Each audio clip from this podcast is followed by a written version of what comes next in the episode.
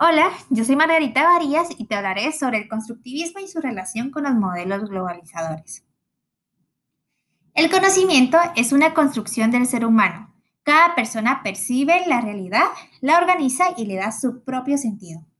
Desde el punto de vista constructivista, la enseñanza-aprendizaje se puede pensar como el proceso de interacción dialéctica entre los conocimientos del docente y los del estudiante que entran en discusión, oposición y diálogo para llevar a una síntesis productiva y significativa que conlleva el aprendizaje. Tomando en cuenta el contexto, las condiciones biológicas, psicológicas, sociales, económicas y culturales de cada persona. La globalización del aprendizaje tiene una función psicológica, de carácter acumulativo desde una percepción infantil. Para que ésta sea significativa, debe haber un uso adecuado de las materias como un medio o un instrumento para trasladar la información que se busca dar a los niños.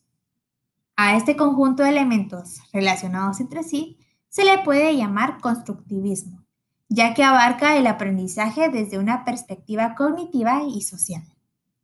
Vygotsky decía que la zona de desarrollo próximo de un niño o del ser humano está formada por la individualidad y el entorno que lo rodea, ya que es este entorno el que logra que el niño, según las experiencias previas, adquiera nuevos conocimientos, mientras que la globalización de este aprendizaje por medio de la función psicológica ayuda a que los niños logren por medio de estas experiencias aprender a aprender del mundo que los rodea, permitiendo que se use sus sentidos para adquirir estos nuevos conocimientos y que de esta manera logre adquirir su propia autonomía.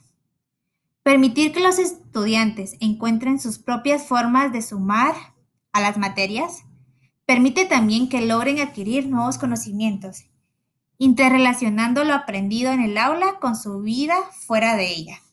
Además, de que les permite no solo adquirir nuevos conocimientos, sino encontrar nuevas formas de relacionarse con el mundo que los rodea y de esta manera aplicar las competencias en su diario vivir.